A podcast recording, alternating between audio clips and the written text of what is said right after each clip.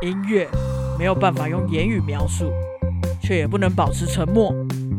音乐家们用声音撰写了这些历史，在历史上的今天，这些音乐家们究竟发生了哪些事情呢？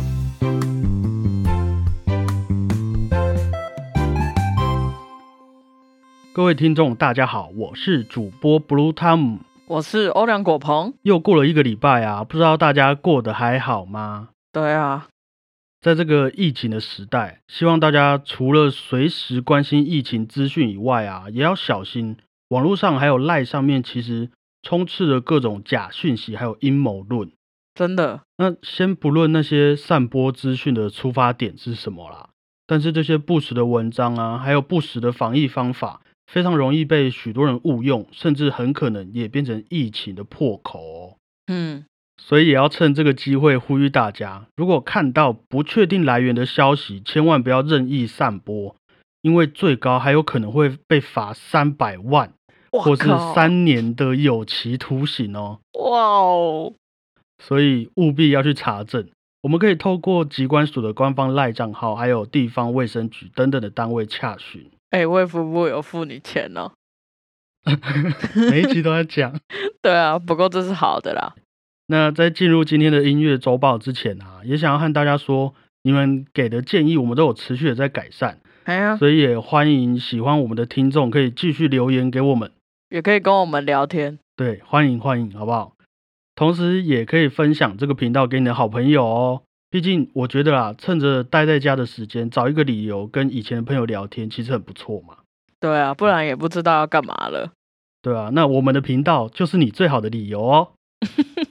耶！好，OK，好，接下来我们就进行本周的音乐周报。Yep，这次的音乐周报是五月三十到六月五号。好，我们来看看历史上的这几天发生了什么事吧。哦，好的，第一则是一四五三年的五月三十号。穆罕默德二世进入君士坦丁堡，东罗马帝国灭亡，中世纪结束。嗯，不要紧张哈，我们还是音乐周报，不要担心。对，东罗马帝国啊，我们也可以叫它拜占庭帝国。嗯，它是从原本的罗马帝国分裂出来的，年代大约在西元的三百三十年到一四五三年左右，很久哎，很久啊，他们统治了大概一千年的时间。哇塞！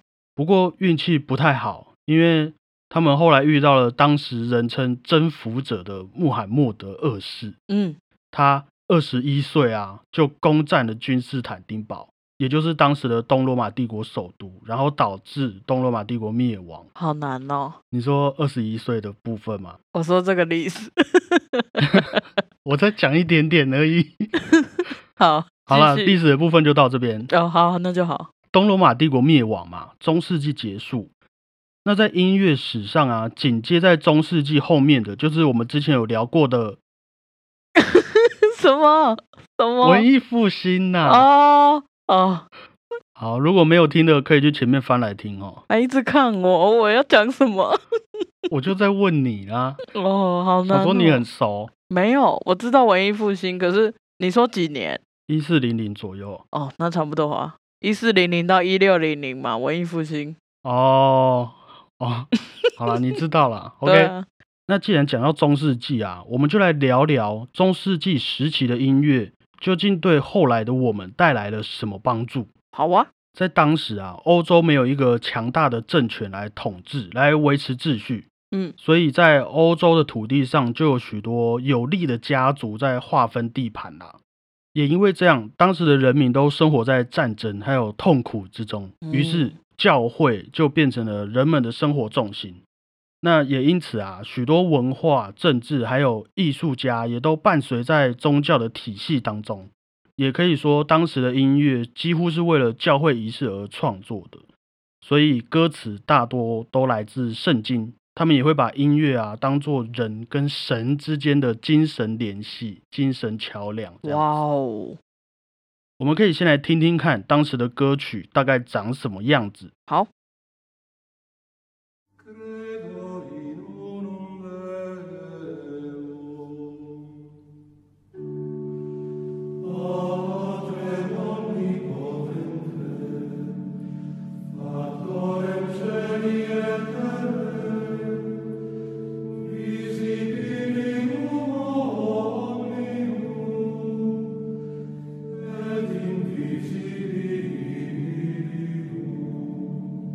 可以听得出来啊，当时的音乐没有太多的伴奏，旋律也不会那么嗨，只有一条旋律线而已。嗯我们也叫它单音音乐。嗯，那其实讲明白一点，就是西方的念经啦，只是他们没有敲木鱼而已。后来教宗而我略一世，还有其他的主教开始发展教会音乐，那目的是要让教会音乐变得更普及一点嘛，嗯，开始允许非教会人士的老百姓一起唱圣歌。哦，是这样哦，嗯，不过在当时啊，其实没有我们现在的五线谱，哼，有时候在唱歌的时候是跟着指挥的手势啦来决定音高高一点还是低一点。哦，我们可以试试看，好因为我们现在在试训嘛。嗯，好，那我当指挥，好好，啊，我要唱什么？你就唱啊就好。好，啊啊啊！好，大概大概是这样子。可是我可以说，我刚刚想的跟你唱的完全都不一样。啊，那也因为没有五线谱啊，所以如果我今天要教别人唱的话，也只能你听我唱，然后听熟了之后，你再去唱给别人听。啊，口耳相传。对，很像是综艺节目的那种蒙眼睛、比手画脚这样，嗯嗯，传到最后一个一定和第一个不一样嘛。对，那那这样要怎么弄？于是呢，这个时候就有一个很重要的人出现了，他叫做贵多达赖佐。啊 l i d Yes，贵多达赖佐啊，是当时的一个音乐理论家。有一天呢、他就在修道院里面听别人唱歌，嗯，然后他听着听着，他就说：“我觉得哈，你们这个不是赞美上帝，根本就是在折磨自己啦。这么呛，”那于是他就被赶出去了。不过也因为他了解当时学习歌唱的困难啊，嗯他就整理了当时使用的四线谱，嗯四条线而已。嗯，然后在谱上把音高量化成哆来咪发嗦拉。哦，更棒的是啊，他为了让老百姓回家也可以练习唱歌，他发明了一种记谱法，叫做贵多的手，就是把音高啊记在你一节一节的手指上。嗯，那你回家就算没有纸张，你也可以看着你的手练习唱歌。哦，Yes，所以也是因为经过这些教宗还有贵多达赖佐的努力，才发展出可以记载音高啊、节奏还有各种和声的五线谱，给这些想要学习古典音乐的人使用。所以一开始真的都记在手上，还有纸张上，只是你没有纸张的话，你也可以记在手上。哦，很方便呢。嗯，只是现在的曲子太复杂了，你还有爵士鼓，还有吉他，你那个手 没办法。击到手臂这样。所以我们知道的豆芽菜就是这样子来的啦。哦，好，接下来是第二则，一八零九年的五月三十一号，约瑟夫·海顿逝世。我记得在之前第九号交响曲魔咒的那一集，我们有稍微提过他嘛。嗯，讲过一点点海顿。嗯，海顿是一七三二年出生在奥地利的作曲家，嗯，我们也叫他交响，交响曲之父。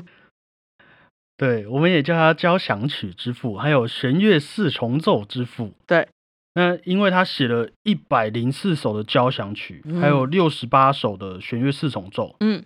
所以他同时也奠定了交响曲和弦乐四重奏的一个标准，让后来的人才有一个基准点去继续努力啦。嗯海顿啊，虽然写了那么多的曲子，其实他的个性对我来说不算是一个工作狂，反而是一个非常幽默而且很贴心的作曲家哦。哦，怎么说？据说啊，当时去听音乐会的每个观众都很爱睡觉，嗯、每次演到一半就可以听到有人打呼。哼，于是海顿就写了一首《惊愕交响曲》，为了不要让观众睡着，这样子，我们可以先来听听看他是怎么吓人的。好，那前方音量警告，请大家注意一下耳朵哈。嗯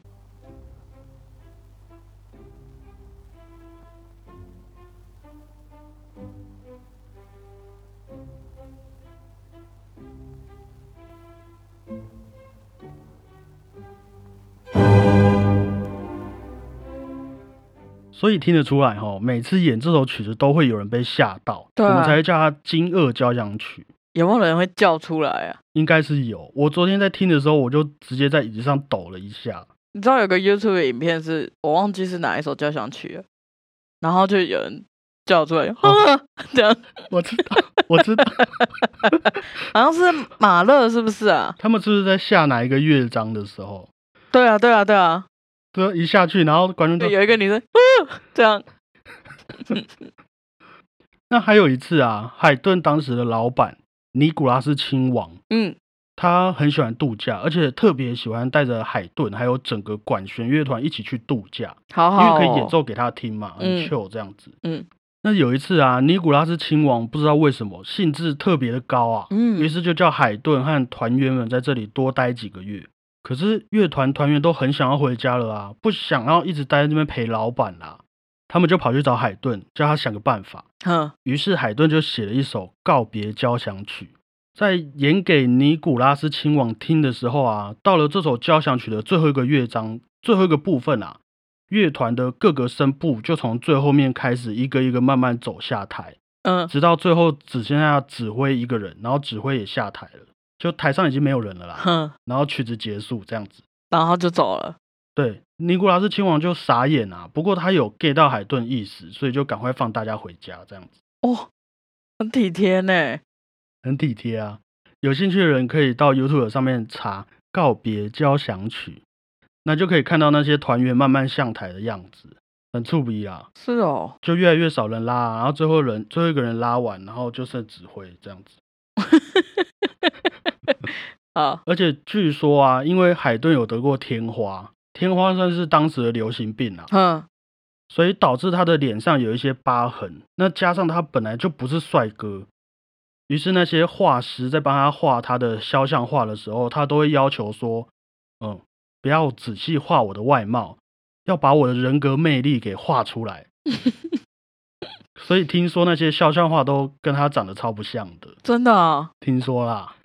我都很难分得出来。比如说莫扎特很好很好记得他是谁，然后柴可夫斯基也看得出来，头比较圆一点，然后还有肖斯塔高维奇帅帅的这样。其他海顿巴巴哈好像也可以，海顿我真的记不太得。他其实瘦瘦的啦，也是蛮秀气秀气，只是也不知道这是不是真的。是哦，对啊，我我不知道他有没有叫人家把他画帅一点，这真的不确定。我记得有一个长得很像那个海龙王那种，太伤人了吧？这不要吧？不是是很有庄严的那一种，海龙王就是小美人鱼里面的德，哦，不是啊。啊，算了，哦，你没说波塞顿哦？嗯，好像是，好像是。哦，呃，我是觉得很多人都长得很像他了。对啊，对，好，直到海顿快要过世的时候啊，当时的拿破仑正在进攻他的家乡维也纳。嗯，那他最后的遗言竟然是安慰他的仆人不要害怕这样子。哦，嗯，所以真的是一个很幽默、很贴心的作曲家。我觉得看完他的故事，其实跟我的个性蛮像的，你不觉得吗？所以你可以自诩海顿这样。嗯，可能作曲家的部分除外，可是幽默贴心应该是蛮像的。双都双子座嘛。哎，对，耶、好，好，下一则是在七百一十九年六月一号的杨贵妃生日。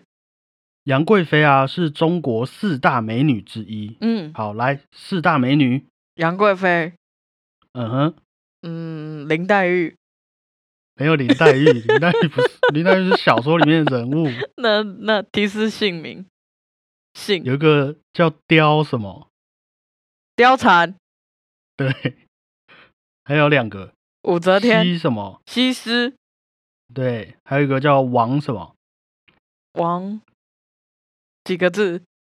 三个字王昭君。，yes，哦，我好厉害哦！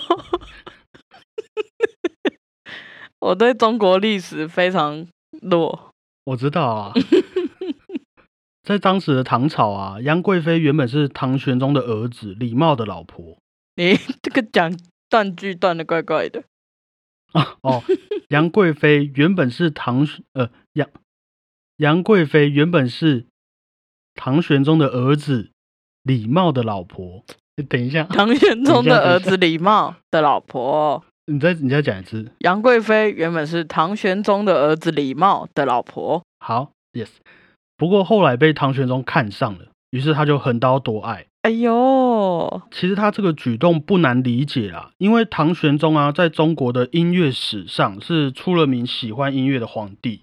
哦，据说有一次他在朝会的时候啊，朝会早朝，早朝，好啦，反正就是他在开会的时候，手指就一直在那边按肚子，一直按，嗯，然后旁边的大臣就问他说：“呃，皇上，你是不是肚子痛？看你一直在那边按这样。嗯唐玄宗就说：“不是，是他昨天想到一个很好的旋律，他怕忘记，于是一直在记那个吹笛子的指法，按肚子干嘛？因为他不能再拿出来按啊。那个时候在开会，大家在跟他报告事情，然后他在底下偷偷练习这个样子。你怎么知道这个？网络上说的故事啊，就 哦，由此可见他有多喜欢音乐。那杨贵妃啊，你不要一直笑人家。好了，好，杨贵妃杨贵妃啊，据说也是一个琵琶高手，哦而且她很会跳当时旋律很快速的西域舞蹈。哦，多才多艺耶。对啊，所以她和唐玄宗也常常两个人在那边合奏啊，在那边跳舞。所以唐玄宗会喜欢她，其实是很有道理的啦。杨贵妃是胖胖的那个吗？Yes，哦，好，当时的审美观，嗯普嗯遍是认为是这样。嗯讲到杨贵妃和唐玄宗的爱情故事啊，嗯，不能不提到的一个作品，就是唐朝诗人白居易写的《长恨歌》。哦，《长恨歌》其实不能算是一首歌啦，可是我们可以把它理解成歌颂长远的恨。但是后宫佳丽三千人，三千宠爱在一身，白居易是这样形容杨贵妃的，诶嗯，感觉应该是一个爱情故事，为什么要叫做长恨呢？对啊，我们快速的大概了解一下，其实内容算是在说唐玄宗因为好色，所以误国，而导致了安禄山之乱，嗯。最后又不得已赐死杨贵妃。哼，也就是说，这个悲剧的制造者其实是唐玄宗，不过嗯这个悲剧的受害者也是唐玄宗。那《长恨歌》的最后四句话：“在天愿作比翼鸟，在地愿为连理枝。天长地久有时尽，此恨绵绵无绝期。”我觉得他用这四句话帮《长恨歌》做结尾，其实真的很符合这个悲剧的爱情故事了。你刚刚有在听吗？有啊有啊，好，回来一点，我刚刚说《长恨歌》其实不能算是一首歌，嗯是因为在唐朝，其实不管是《长恨歌》或是各种唐朝的诗，有一部分其实是会被大家拿去当歌词写曲子的。哦，就是我发现说，哇，李白你写的这首诗太棒了，然后我赶快拿去把它编成一首曲子。所以就有诗歌诗歌这样吗？当时是诗词啦，哦，唐诗、宋词、元曲，诗歌是一个统称。那哦只不过后来啊，因为这些曲子大部分都是口耳相传，像刚刚圣歌这样子，嗯所以很多都没有被流传到后世。嗯最后再来介绍一个，除了《长恨歌》啊，白居易还写了一个描写声音的诗，叫做《琵琶行》。嗯，同是天涯沦落人，相逢何必曾相识，就是从这里出来的啊。哦，是哦，对，我们来听听看《琵琶行》的前四句，看一下白居易是怎么描写人家在弹琵琶哈。好，大弦嘈嘈如急雨，小弦切切如私语，嘈嘈切切错杂弹，大珠小珠落玉盘，yes。所以大概是在讲说，大声的时候就吵吵吵，很像下雨这样子；嗯然后小声的时候就切切切，很像讲悄悄话的感觉。嗯，然后嚓嚓嚓切切切，就好像大珠小珠落玉盘这样。差切差切差切差切，嗯，然后《琵琶行》的最后一句话是“曲终收拨当心画，四弦一声如裂帛”，就是乐曲快要到结束的时候，四根弦一起，棒，就好像裂开的布一样，这样你把布撕破，棒的那种感觉，哦，很酷哈。嗯，好，接下来是一八五七年的六月二号，是威廉艾尔加的生日。嗯，威廉·艾尔加是一八五七年出生在英国的作曲家，嗯，他著名的作品包括卡通《我们这一家》的主题曲，威风凛凛。呃，对，等一下、哦，我刚刚讲什么？我们这一家的主题曲就是由他的作品《威风凛凛》改编的。对，我们现在听听看《威风凛凛》的一点片段哈。嗯，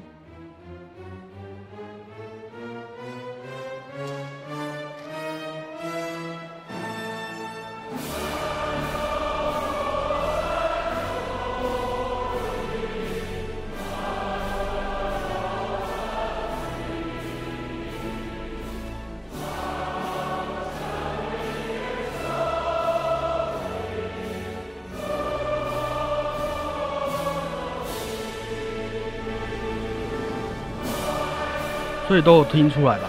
欢迎来我们这一家，充满欢乐的这一家。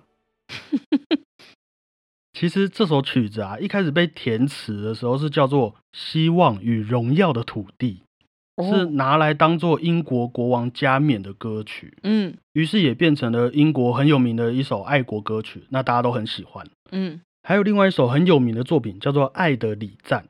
哦，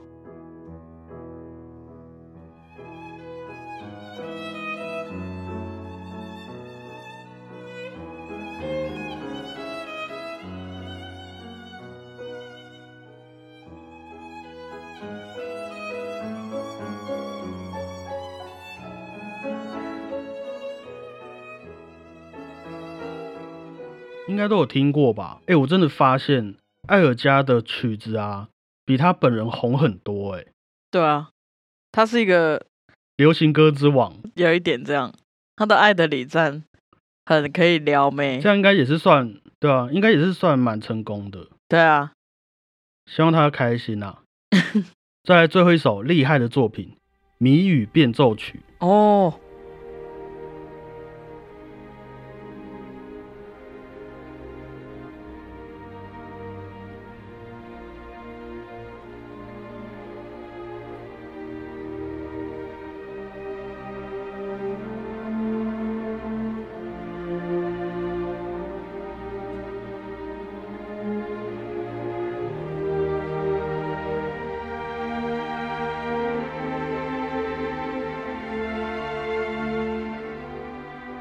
谜语变奏曲》啊，一开始是艾尔加和他老婆在玩的一个小游戏，嗯，就是艾尔加用钢琴弹一段旋律，然后他老婆要猜说，诶，你是在弹哪一个人？譬如说我弹噔叮噔噔噔噔，然后你就要猜说，哦布鲁烫，我知道这个是对，这是小胖 blue 烫这样。那于是越来越熟练之后，艾尔加就写了有十四段变奏曲的，呃，就写了有十四段变奏的谜语变奏曲。嗯，那他是来描写他的老婆还有他十三位不同朋友的曲子。好酷哦。嗯，我们刚刚听到的片段啊，就是最有名的第九片段，嗯是在讲他的一位朋友陪伴他走过低潮，然后鼓励他的故事，应该有感受到吧？好的，下一则是一八七五年的六月三号，比才过世。比才啊，是一八三八年出生在法国的作曲家，嗯，他最有名的作品大家应该都有听过，就是《卡门》。卡门其实是改编自一部法国的同名小说。那个故事大概是在说，在一八二零年的西班牙，我们的女主角卡门，呃，她很很正，于是有一位军官就看上她了，嗯，就逃兵跟卡门私奔。那想不到啊，卡门遇到了一位斗牛士，西班牙斗牛士很帅，然后卡门就爱上斗牛士了。军官一气之下，就在斗牛场上面把卡门杀死的故事。哟，比才一开始看到这个故事的时候，就觉得哇，这个追求自由爱情的故事好棒，于是就赶工把它写成了一部歌剧。嗯，不过在排练的时候啊，一开始的导演和一些主角都觉得，哎、这个勾引男人的戏是要怎么弄？嗯而且里面还有逃兵，还有谋杀的戏，嗯，会不会教坏小孩这样？嗯那比才前前后后也改了大概十几次，才让卡门能够登台演出。哦，但是在首演的时候啊，观众也是傻眼嘛。你说这个这个剧情，这是什么什么意思？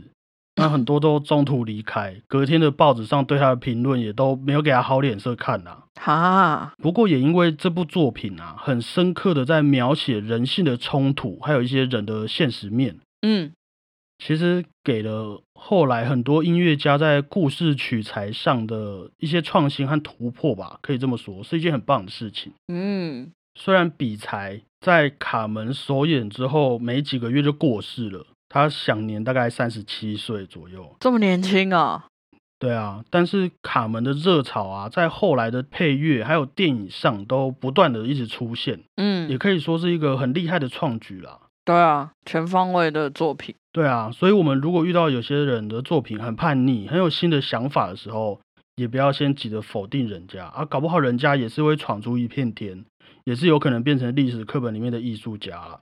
其实以前那时候的古典音乐就很像现在的现代音乐一样，过一阵子也都会变成很厉害的作品，所以我们不要觉得听不懂。对啊，你的作品没有人喜欢，你也不要气馁，好不好？对啊，嗯，搞不好是因为你是超越时代的创作者啊。嗯，说不定两百年后就红了。对啊，像毕卡索这样。嗯，永不放弃。好，加油。好，接下来是一七一。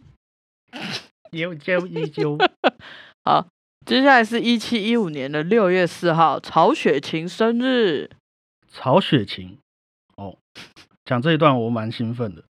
曹雪芹是清朝的小说家，也是《红楼梦》的作者。嗯，据说啊，曹雪芹原本也是住在北京的一个大户人家啦，哦，很有钱，喝雅郎。不过因为政治斗争，后来被抄家了啊。所以，我们以前在读刘姥姥进大观园的时候啊，书里面描写的那些大户人家用的器具，还有一些规矩，描写的那么详细，很有可能就是因为他家原本就有那些东西，所以他很熟了。哦，那说到《红楼梦》哦，我也没办法跟你们讲故事大纲啦，我只能说是一本呃，一个男主角跟很多女主角的故事，非常复杂，我没有一起读过。对啊，里面描写了很多多愁善感啊、心思细腻的事情。真的，说到底，我觉得《红楼梦》根本就是中国文学的一个，你知道，喜马拉雅山，好不好？充满各种文字密码，还有各种隐喻的书啦。嗯嗯，我真的很庆幸我有读过这本书，这真的太棒了。好，不要那个脸，我就吹捧到这边，好不好？虽然很多人不喜欢这本书，不过我喜欢就好。好。刚刚有讲到白居描写音乐的《琵琶行》，嗯，大珠小珠落玉盘那个，对，我们来看看啊，曹雪芹在《红楼梦》里面是怎么描写音乐的。好，只听桂花音里，呜呜嘤嘤，袅袅悠悠，又发出一缕笛音来。笛子的声音不是笛音啊，笛子的声音。果真比仙越发凄凉，大家都寂然而坐。夜静月明，且笛声悲怨。贾母年老带酒之人，听此声音，不免有触于心，禁不禁堕下泪来。笑什么？好，所以我们可以听出差别。嗯，白居易描写大珠小珠落玉盘，嗯，而曹雪芹写说听到这个笛声，不禁就落下泪来。两个人看事情的角度不太一样了。对啊，白居易看的比较直接，他就生动型；然后曹雪芹他是内心型。没有在跟你讲这个音乐是怎样，我只跟你说，我听到就哭了。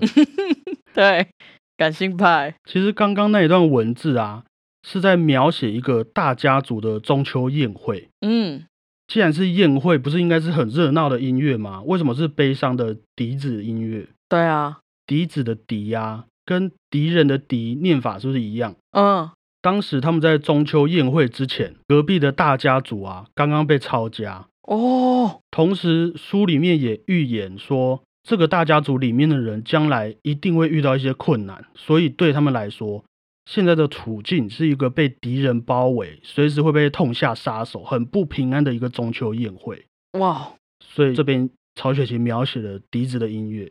曹雪芹爱用双关嘞，对啊，超爱的，还有很多故事和秘密啦。整本《红楼梦》里面也有非常多曹雪芹自创的诗词，嗯，甚至还有一门学问叫做红学，就是专门在研究《红楼梦》这本书。嗯，我觉得大家可以去试着静下心，好好欣赏这本书啦。有机会我也会分享其中几个有趣的故事。好，嗯，好，《红楼梦》很棒，好，谢谢，好。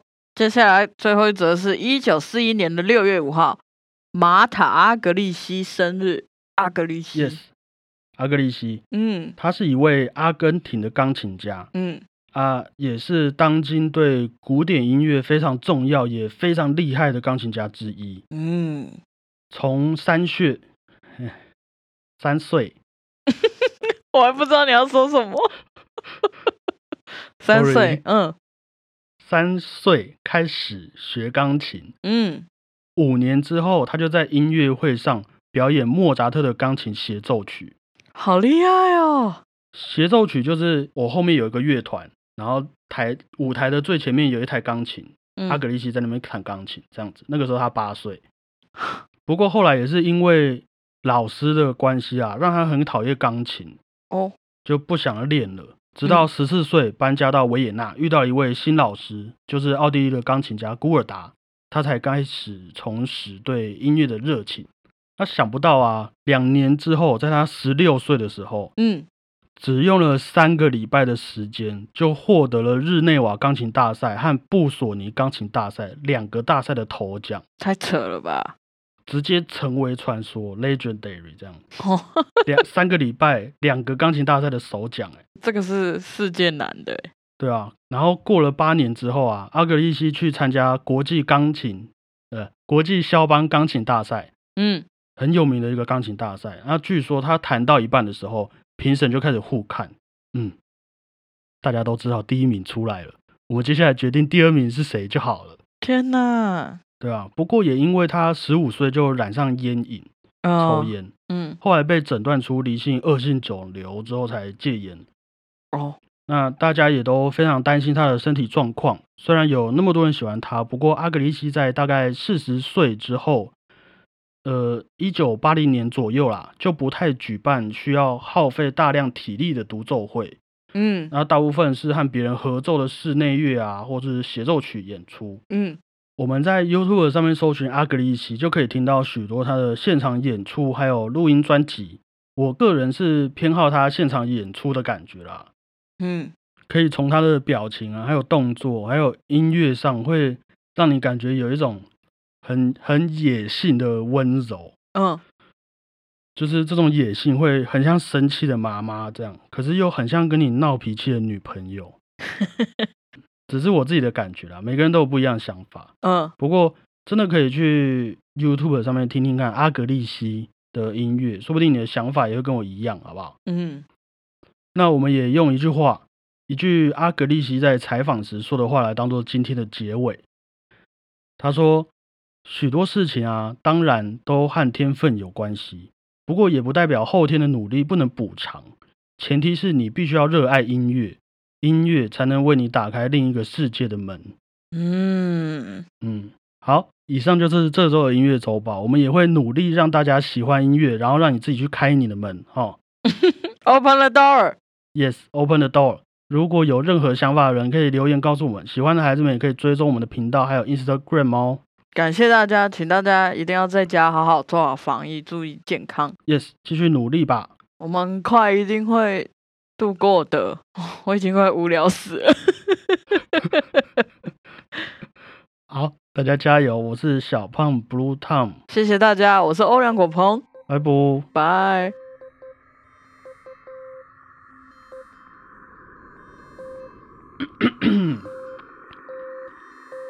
只听桂花阴里，呜呜咽咽，袅袅悠悠。看，我念错字了，这好难念哦。